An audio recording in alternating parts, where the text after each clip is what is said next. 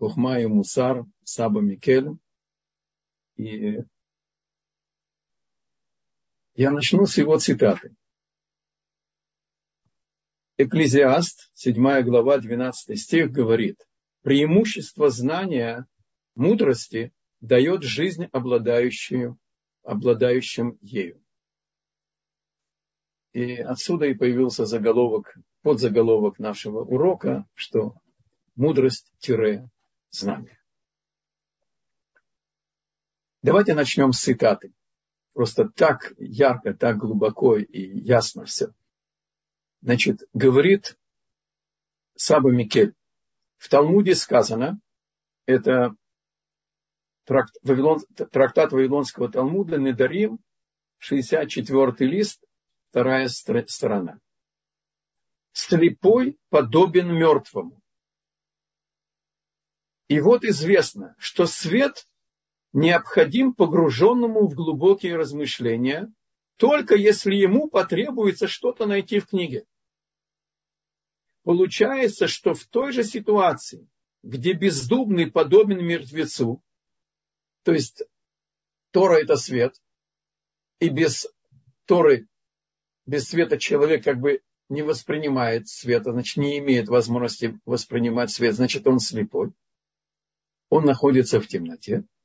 Получается, что в этой же ситуации, где бездумный подобен мертвецу, то есть в темноте, мыслящий жив. Если это верно даже для нижнего мира, то тем более так в обители мудрости. Есть много примеров этой идеи. Если мы возьмем свечу, от нее можно зажечь очень большое количество незажженных свечей. Но это не повлияет на пламя. Просто природа свечи, э, это процесс горения, сжигает там, значит, воск и так далее. Но сама идея, когда забирается как бы сила света от свечи горящей и зажигает от нее, от этого огня зажигается еще одна свеча, то есть духовная, духовный свет, мудрость, с которой человек делится и распространяет ее, здесь нет никаких границ. В духовном мире мудрость, она может быть усвоена бесконечным количеством принимающих эту мудрость.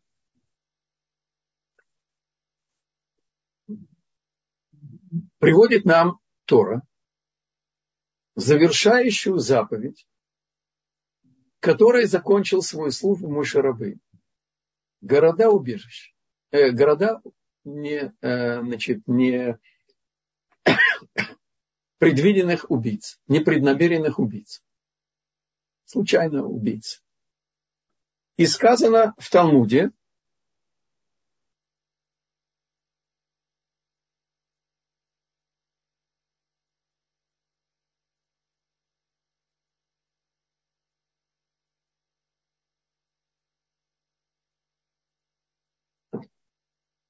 Если ученик ссылается в изгнание, то есть, если человек непреднамеренно убил кого-то, наказание – город убежище, ссылка. Но он, этот нерадивый, так сказать,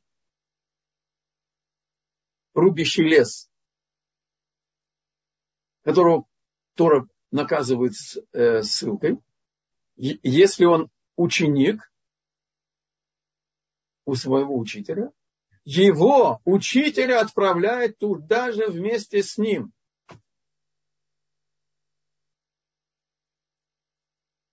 И поэтому я взял видение Саба Микель, потому что он совершенно коротко, но полно объясняет нам смысл этого. человек, который связан с изучением Торы, он живет А наказание Творца – это не какой-то формальный акт, не связанный с идеей исправления, с идеей подарить человеку через наказание шанс исправиться. Поэтому наказание – это не лишить человека свободы, ограничить его в каких-то вещах, чтобы он бы страдал неволей. И то, что мы с вами все учили недавно, да, в смысле Ходыша и Люля, что это побег из тюрьмы, и тот, кто остался, один из э, значит, э, заключенных и не убежал, наказан. Потому что для тебя ты разрушил э, начальнику тюрьмы суть его предназначения, его должности.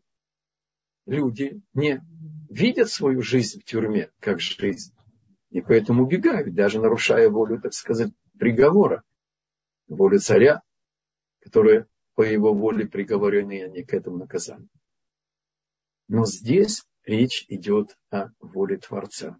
И наказание идет из корня добра. И оно включает суть. Наказание – это есть исправление.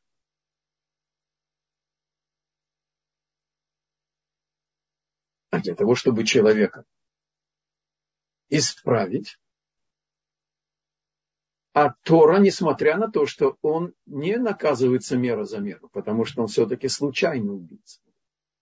Но его нерасторопность, он не проверил свой топор, исправен ли он. И топор слетел с ручки. И убил при намеренном, так сказать, движении, при рубке деревьев, деревьев и так далее. Но есть еще один духовный закон. Бог не проявляет свою волю непосредственно. Он нас осуществляет, это отдельный аспект. Каждый, каждый элемент творения. Но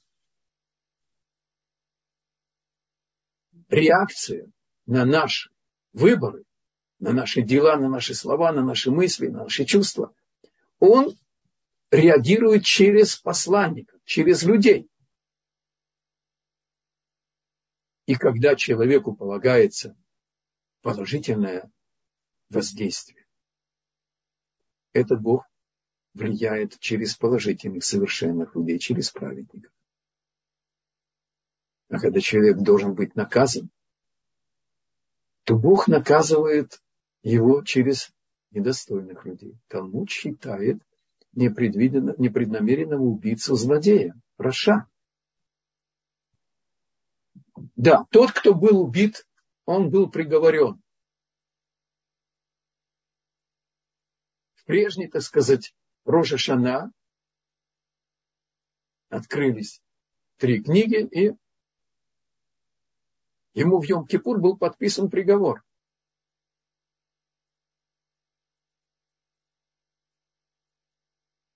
А то, что случайный убийца привел приговор в действие, это его вина. Потому что его несовершенство, оно перевело его в посланники наказания. И это его вина. Но Бог, как мы уже сказали, в наказании содержится его путь исправления. Если он обратит внимание, почему он должен быть в изгнании. Продолжает Саба Микелем и говорит,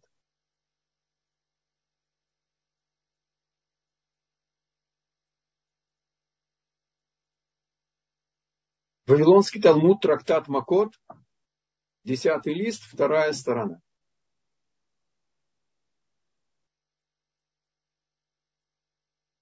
Говорится в древней притче злодейство исходит от злодея. То, что мы сейчас учили. И сказал раби Заира,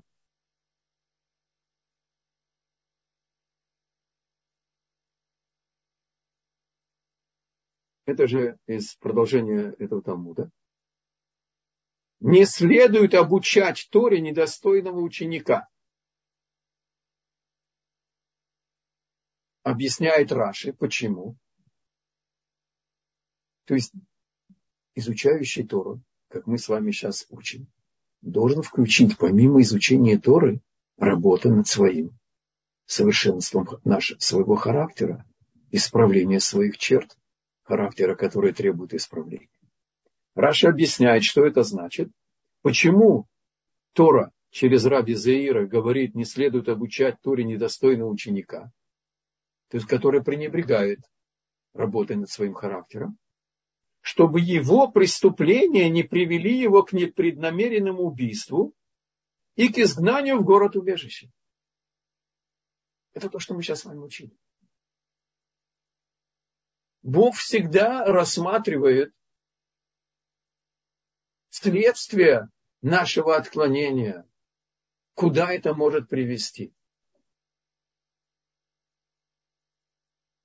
Можно здесь, может быть, добавить из того, что мы уже сейчас коснулись, что это и защита его учителю. Если учитель пренебрежет предупреждением Торы, то недостойного ученика Тора пошлет в город убежища, если он будет случайным убийцей. И за ним пойдет учитель, который не досмотрел, который посчитал, что это не так уж страшно и так далее.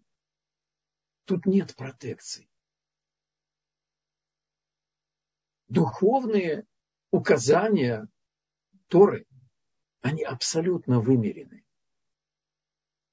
И человеческий умишка, какой бы ни был бы большим, это касается и величайших мудрецов. И Тора не лицемерит. Она описывает случаи, когда же великие люди ошибались. Это не страховка от, наказ... от ошибок. Итак, у нас есть интересная формула, что мудрость – это жизнь. Еще одна цитата –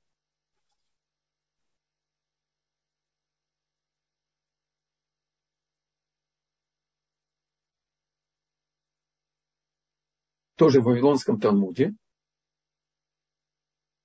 тоже та же, та же, так сказать, Гмара, Макот, 10 лист, а первая, страна, первая сторона, первый лист, первая сторона.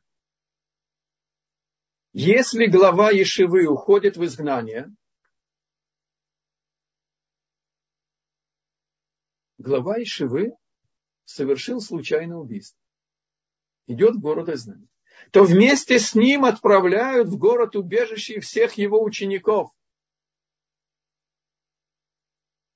Ибо благодаря им умножится его мудрость, что необходимо ему для жизни.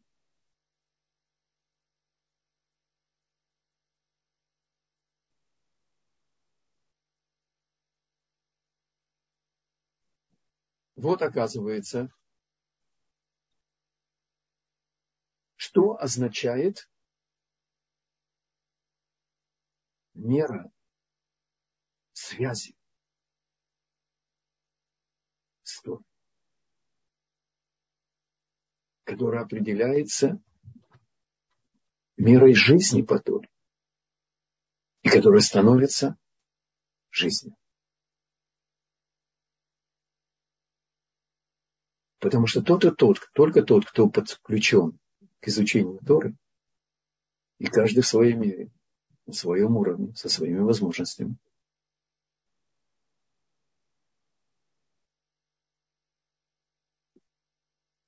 И мы уже касались даже намерения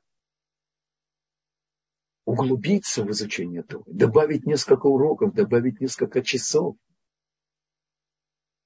добавить несколько тем, оно все добавляет жизни. Оно проявляется в нашем поведении. Потому что Тора – это инструкция пользования миром. Тора – это книга жизни. А знание Тора – это сама жизнь.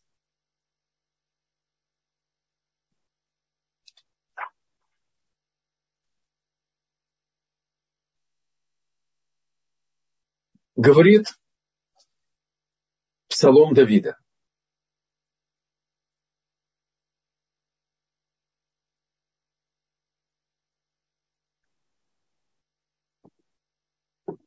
Секундочку. Приготовил вам перевод.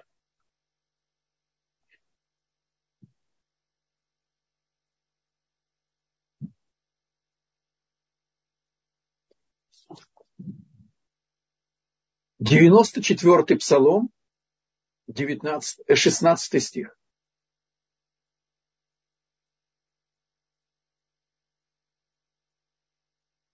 При множестве я вам приготовил э, перевод уже с коммен, дополнительными комментариями. Это не подстрочный перевод.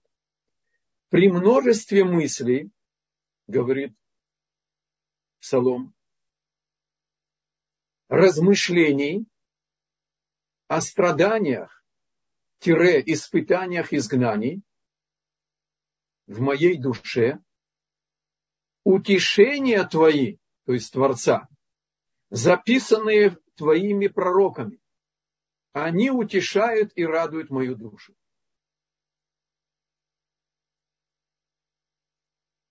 Псалом открывает нам внутреннее состояние души царя Давида в период, когда ему угрожают,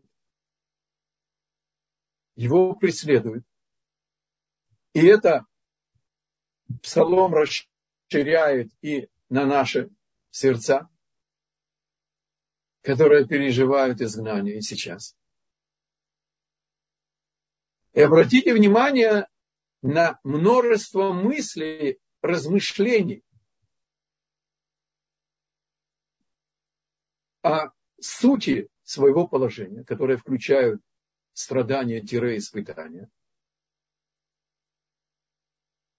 А утешение приходит, когда человек начинает углублять свою мудрость в Торе, и записанные у твоих пророков духовные законы истории, которые все предвидели. И так как описано, так и происходит вся наша жизнь. Поясним коротко. Совсем наша тема. Аврааму Бог открывается после победы над четырьмя царями. И выясняется, что эта победа – это не страничка из героического прошлого нашего великого праца. Тора – это не история.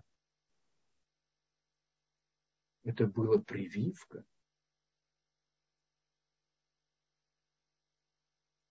Стил Авраама верность и непостижимое совершенство его веры, которое дошло до эпогея десятым испытанием жертвоприношения Ицхака. И через Ицхака это передается и нам, чтобы дать нам возможность выдержать будущие четыре изгнания. И эти четыре царя, которых победил Авраам, Вавилон, Перс и Мидия – это одна пара, Греция и последнее продолжающее знание Рим, так и произошло, произошло в нашей истории. То есть мы живем в потоке реализации всех наших выборов, всех наших поколений и положительных, и ошибочных, неся в себе все положительные силы, которые нужны, чтобы мы выполнили нашу долю, И это связано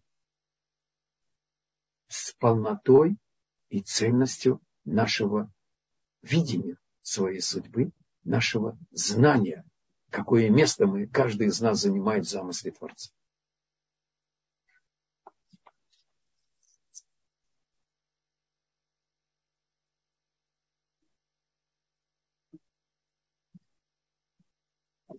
Слегка.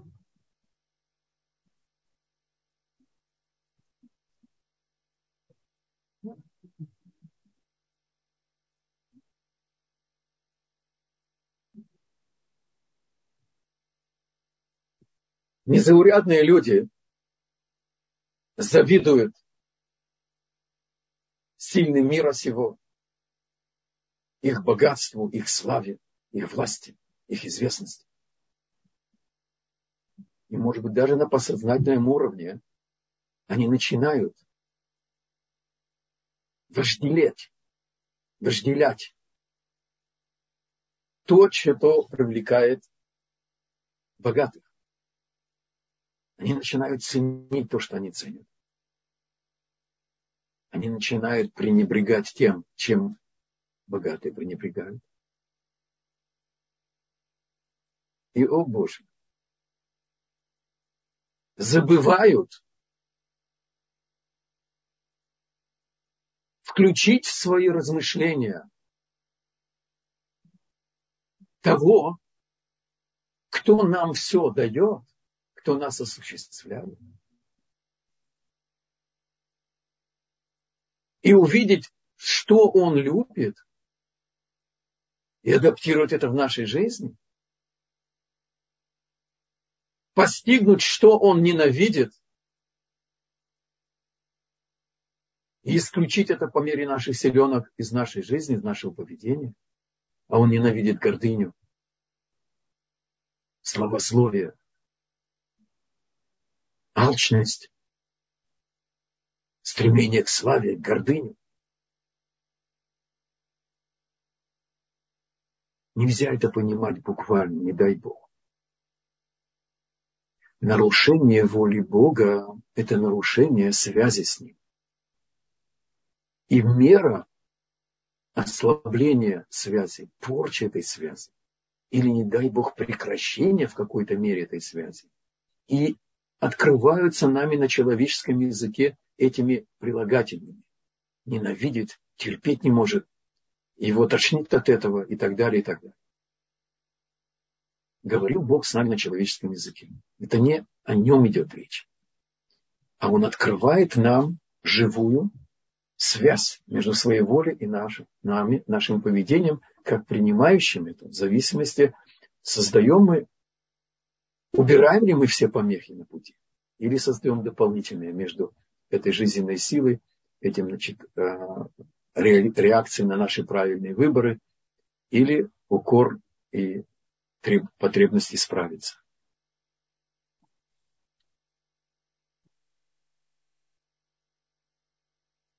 Говорит Тора, будь они мудры, осознавали бы это и поняли бы, что ожидает их в конце.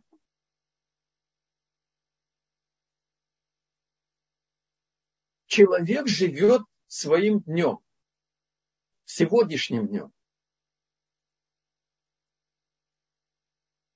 Когда я готовил урок, мне подумалось, посмотрите э, моду у богачей.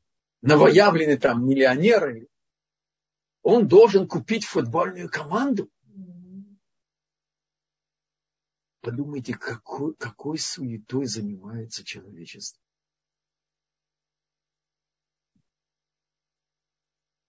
Кстати, это хорошо поставленный бизнес. Но разве это предмет для подражания?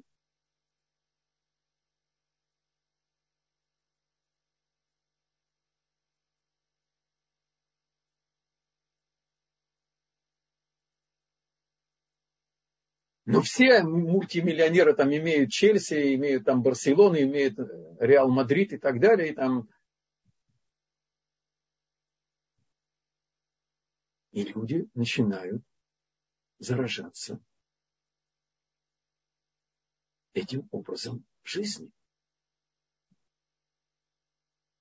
Давайте наберем все мужество. Мы сейчас находимся в такой сокровенный месяц. Хешбон нефиш. Взгляда на себя критическом. Появляются ортодоксальные радиостанции.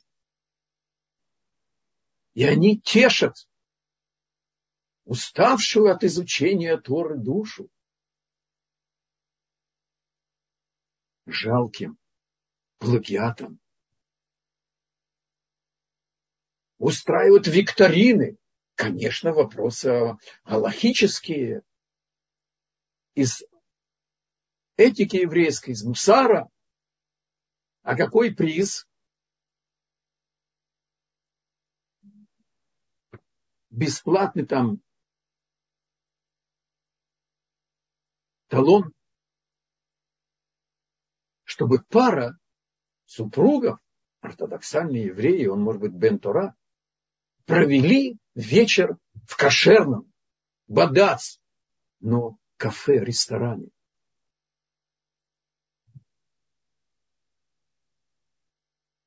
Я не против кафе и ресторанов, поймите меня правильно. Я говорю о том, какое место у нас занимает духовное по отношению к тому, что мы не подозревая заражаемся. Хафецхайм, когда он был шалех в Ешеве, а он, когда молился сам, он молился очень долго. Но чтобы не задерживать всю Ешеву, не утруждать их, он молился обычным темпом, который принят был в Ешиве. Этот обычный темп тоже был не быстро. А ученики знали, что у него в его поведении нет случайных вещей.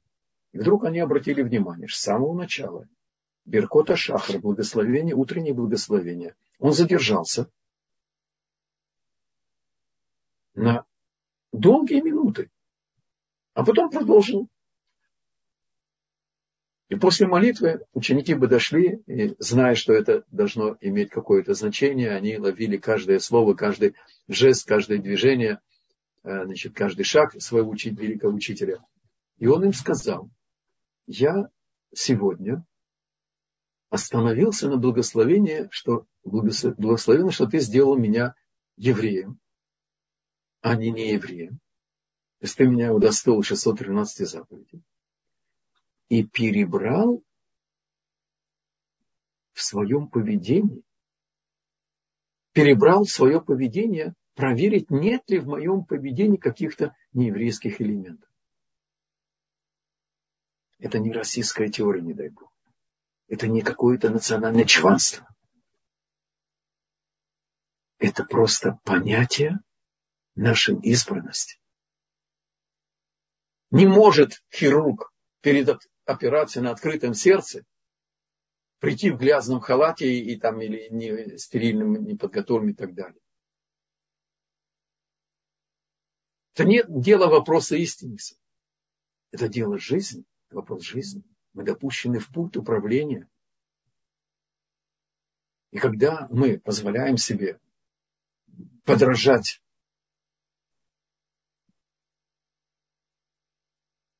чужому, бесконтрольно. Это опасно.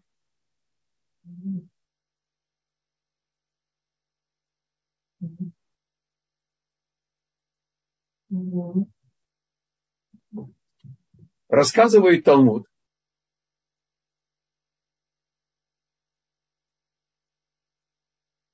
трактат Шаббат, суббота, 153 лист, первая сторона.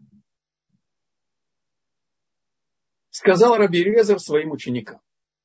Раби Элиезер, мы находимся в конце, до нашей эры и в начале нашей эры. Он был одним из учеников Раби Акива. И он сказал своим ученикам, раскайтесь в день смерти, до, за, э, за день до смерти Они ему, это в Талмуде часть урока, да?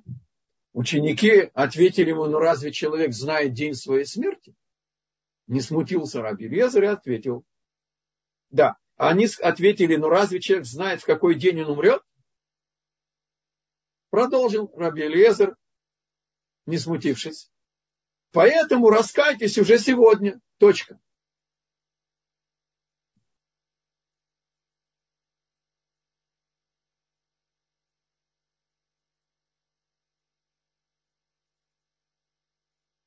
Спрашивает Саба Микель. Среди этих учеников был Раби Акива, я уже помянул, Раби Йосиф. Это один из значит, э, величайших мудрецов того поколения. У нас нет об их уровне. Что имел Раби Лезер в виду? Кто-то из его учеников не знали, что в конце шестого дня сказано то в Меот, что это от дня смерти. И Рабейн Йона говорит о том, что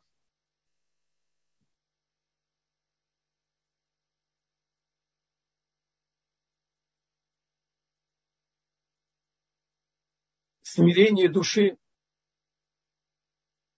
требуется, чтобы человек пришел к Богу совершенно.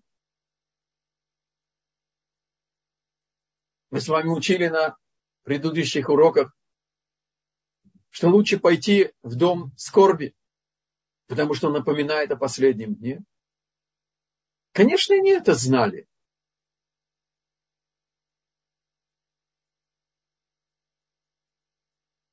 Послушайте, какой урок еврейской психологии. Это мое личное восприятие, да? Спрашивает Саба Микель.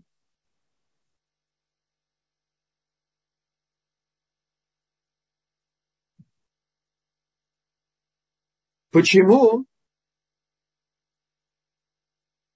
великий мудрец Мишны должен был открыть своим ученикам способ приблизить день смерти к своим чувствам? Откуда это известно? Почему он не сказал простой формулировкой, думайте о том, что, может быть, ты умрешь уже завтра? Почему он ему, им сказал, раскайтесь за день до смерти? И они ему ответили, разве человек знает, в какой день он умрет? Ответил он, поэтому раскайтесь уже сегодня. Спрашивает Саба Микель, почему он им не сказал, думаете о том, что, может быть, вы умрете завтра?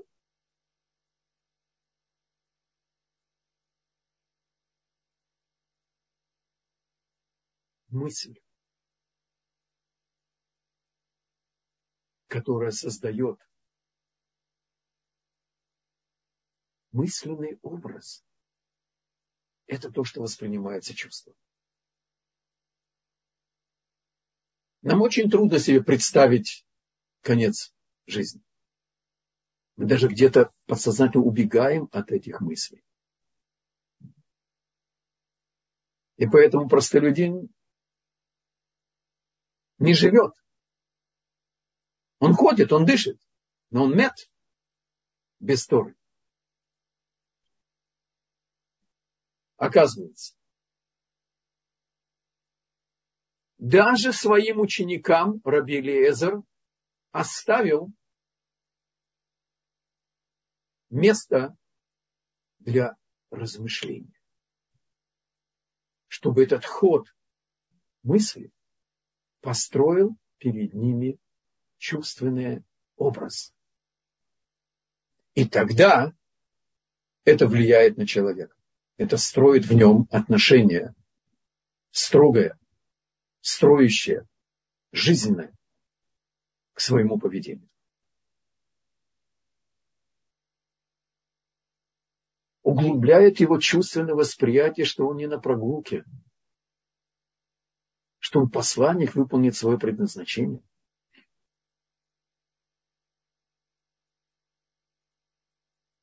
Если даже Раби Резер посчитал, что должен побудить в этому, к этому своих учеников, в какой же мере это необходимо всем нам? Позвольте еще прочитать. В мире не хватает истинного знания. То есть, кто мы, куда и зачем, какими, на какие, какими принципами пользоваться в мире, какими критериями решать проблемы, выбирать цели, какими путями ходить. В мире не хватает истинного знания, и его очень тяжело обрести.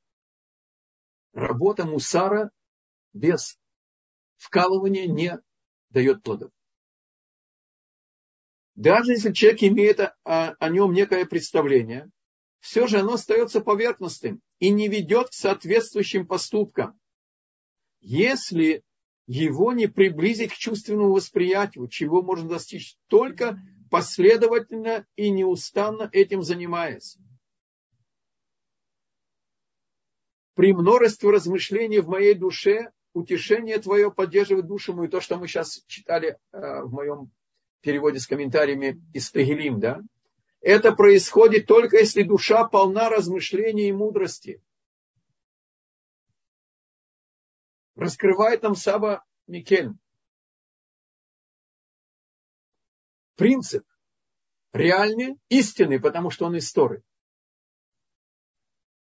Что если мы не включим в нашу работу над собой, а для этого нужно время, для этого нужно силы, и будут возражения со стороны отрицательного начала. И я надеюсь, что мы успеем этого коснуться. Поэтому не сказал Раби Элиезер им, может быть, умрешь завтра. Он не сказал им в своей простой форме думать о том, что, может быть, умрешь уже завтра. Он выбрал слова, которые укоряют, э, э, укоренят мысль в сердце через чувственное восприятие.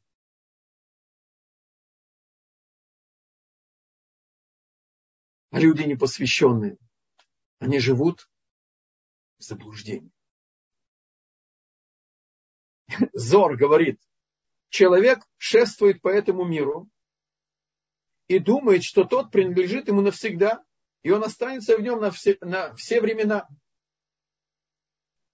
Я вдруг вспомнил, извините за цитату, да?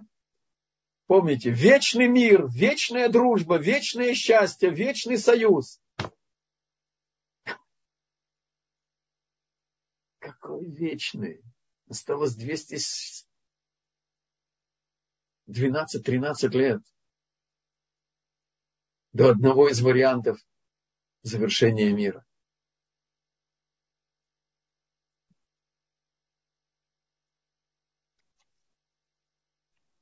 Поэтому нам нельзя ошибаться.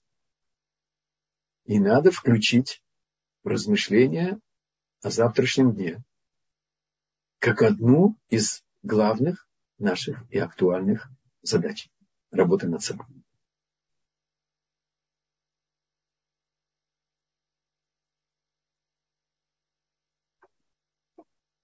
Говорит один из учеников Сабу Микель, Раби Моше Розенштейн, с какой же силой дурное побуждение воздействует на разум человека, делая его столь ограниченным, заставляя жить в мире полного великого божественного провидения, и при этом ничего не замечать. Разве не страшно наблюдать такую силу и влияние дурного побуждения на разум человека? В комментарии Раши я видел, что он объясняет слова Когелета «Царь, малолетний и глупый». Это об отрицательном начале. Подобно тому, как всякий специалист именуется по названию своего ремесла, так и этот царь, то есть отрицательное начало, то есть дурное побуждение человека, называется глупым из-за своего ремесла. Наделять людей глупостью.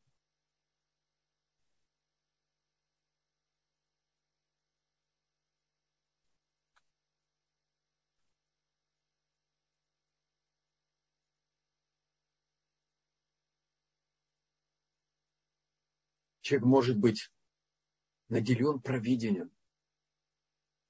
Только от Малаха, от, э, от своего Сара, но все равно Билам. Его сравнивают с Муше. И он даже после откровения Богу о том, что этот народ благословен, после изменения порядка в мире, Ослица заговорила, а ее дар речи был создан в, шесть дней, в, шест, э, в шестой день творения. Даже, точнее сказать, не в шестой день, а в конце шестого дня и между началом, между концом шестого дня и еще не начался седьмой день. Не пытайтесь это представить, задымятся трансформаторы, у Бога просто нет э, времени. Это он творил без времени. Ослица заговорила. Он увидел Малаха, стоящего с мечом, который намекает ему, что ты куда прешь? От этого меча и будешь, этим мечом будешь казнен. Тех, на кого ты поднимаешь свою руку. И несмотря на все это свидетельство,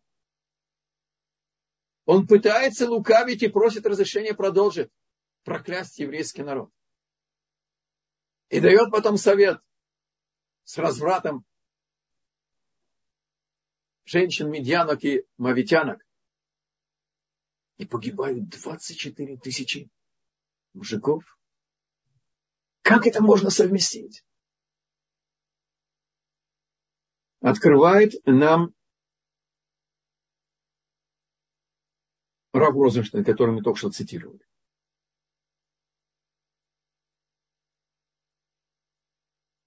Существует ли более поразительный рассказ, чем история о, о Биламе? Я своими словами уже рассказал то, что тут написано, и дальше.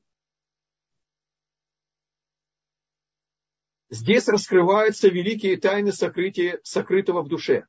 Увидеть одержимость человека, пойманного в ловушку дурного побуждения, зависти, влияния страстей и стремления к славе.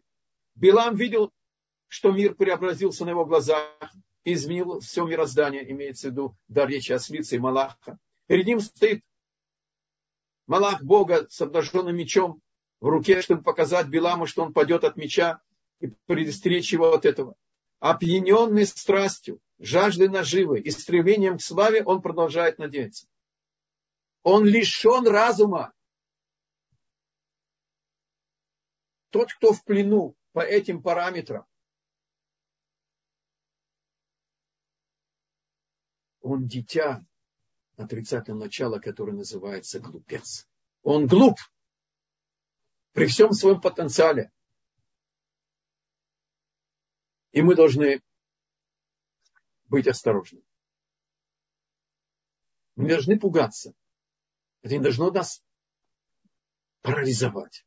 Это должно нас встряхнуть и мобилизовать. Просто взять эти простые, ясные слова. Сложные, трудные, нелегкие в предварении в жизнь. Предварение в жизнь и все-таки взять и безотлагательно. Вот прямо сейчас, после урока, выделить пять минут и спланировать, где я, если найдете силу прямо сейчас начать, что-то изменить в своем мышлении и найти там место тому, что мы сейчас с вами учили. О том, что я не вечен, о том, что мы не знаем, когда мы уйдем и закончим нашу службу, о том, что нас ожидает отчет конце дней, и что у нас есть отрицательное начало, которое то в меот, которое нам ставит преграды, удостаивая нас быть хозяевами своего совершенства достаивая нас осмысленной жизни, а не жизнь робота на дистанционном управлении с дискетом положительных команд. Поэтому это то в И здесь мы плавно перейдем и к уголку практических советов. Один из лидеров мира Торы 20 века, Равшах, Захарцадик Вакадош Браха, он курил по-черному.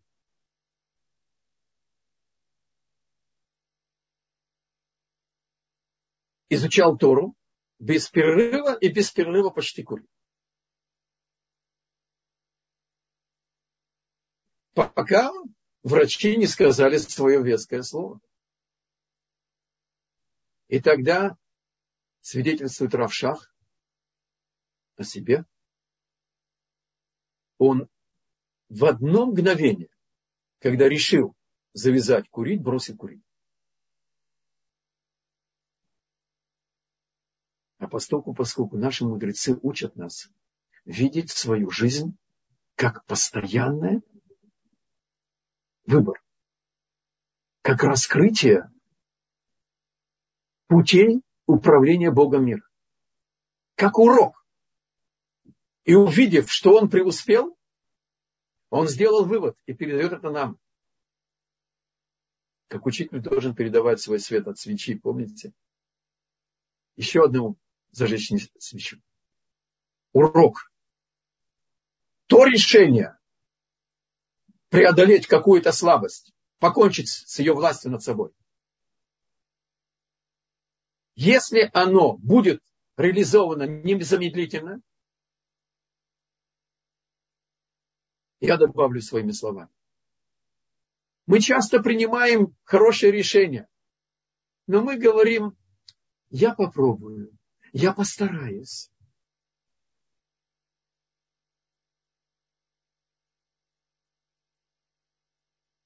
Может быть, не сразу. Может быть, чуточку позже. Это обречено на крах. Вернемся к Равшаху Зацали, и он говорит, только то решение, которое они замедлительно начали, решил и отрубил. Оно жизненно. Оно будет серьезно. Кстати, пусть это будет памятью моему папе. Он курил три пачки в день и две трубки. Маленькая на улице, большая дома. И когда врачи сказали ему или-или, он взял пачку сигарет, положил в ящик своего рабочего стола и сказал, я не курю один день. Только один день. Но этот день не курил. На следующий день еще день не так вышел. Приходит Равольби, мы это с вами, с теми, с, с кем мы учили, учили. Незамедлительное выполнение воли Бога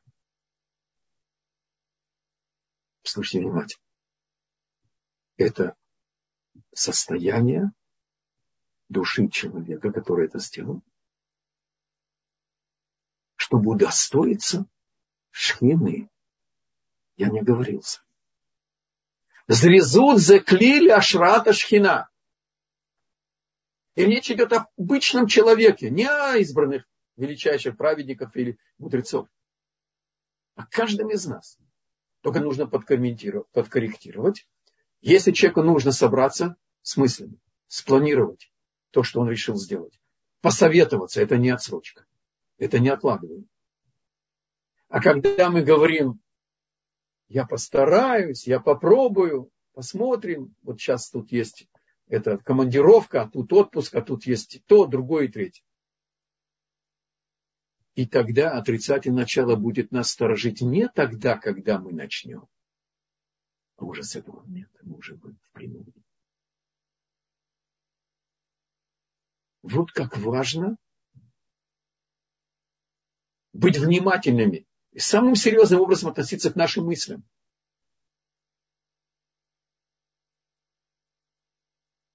С трепетом нужно наши мысли подключить к нашему чувственному восприятию.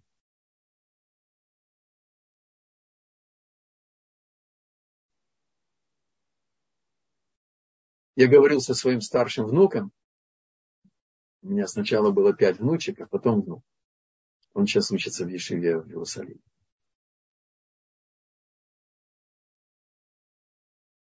И мы разговорились, и меня, я был просто в восторге от его анализа. Да? Мы говорили, как тяжело представить себе отсутствие шхины, разрушение храма. И он сказал, это очень тяжело, потому что это было очень далеко от нас. И от нашего воображения далеко. Тогда он сказал, человек должен взять что-то в своей жизни, чего он, увы, не удостоился, что он в жизни потерял, не дай Бог. И теперь на этом чувственном образе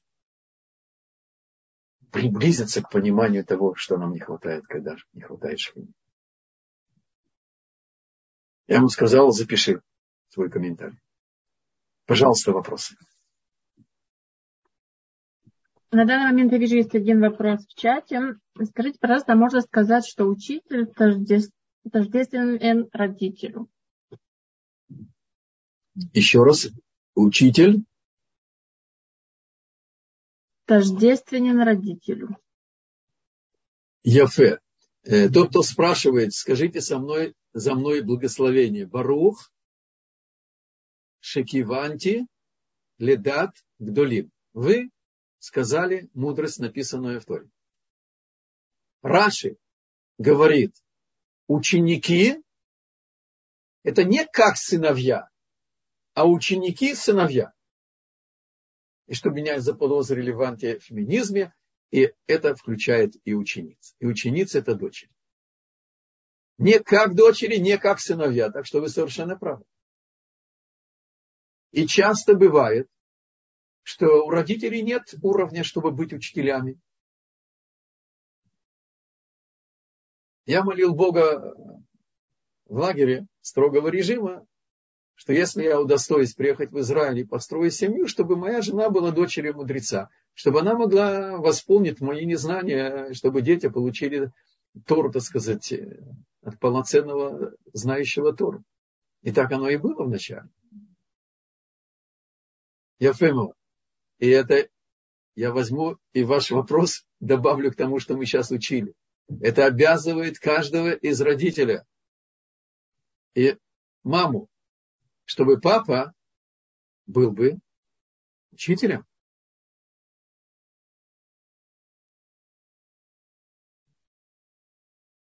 Пожалуйста, еще вопросы. И пока вопросов больше нет, только вас благодарят за потрясающий урок. Если у кого-то все-таки дается вопрос, можно написать нам в чат или поднять руку.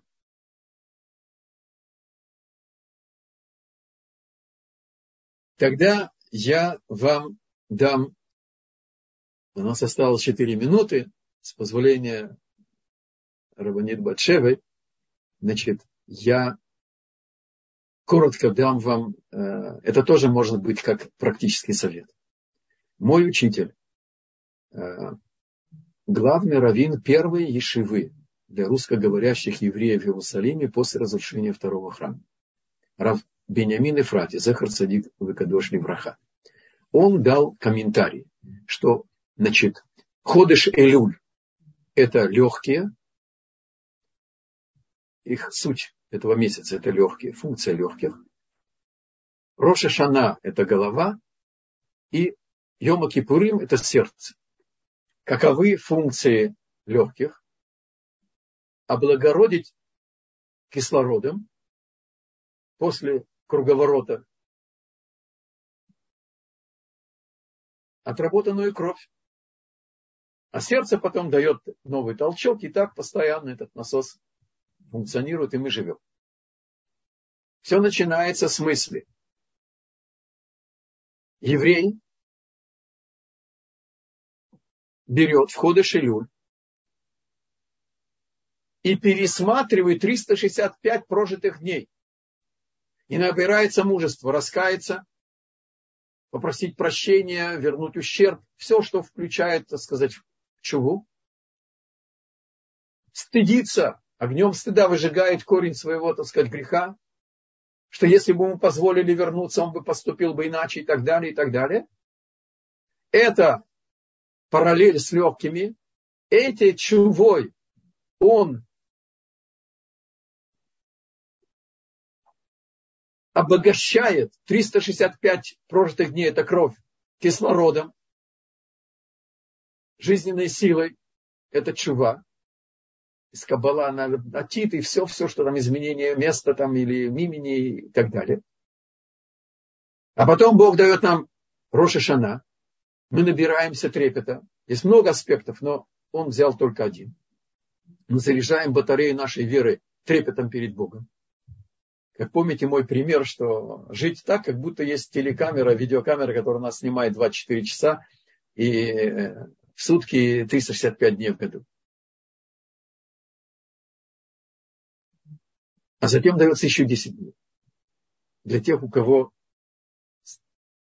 50 положить, процентов, половина положительного и половина отрицательного. А в духовном мире не может быть нейтралки.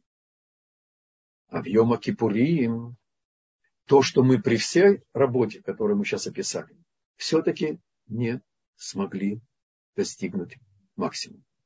Тогда приходит день всепрощения. Это сердце. Бог дает человеку то, что ему не достает, восполняет его, очищает его от того, что он сам, сделав максимум от себя, не может больше. Бог ему дарит очищение, и он получает следующие 365 дней. Вот что можно еще успеть подготовиться к Рошашана, к 10 дня Чува и к Йома Кипурим. Ктива Вахатиматова.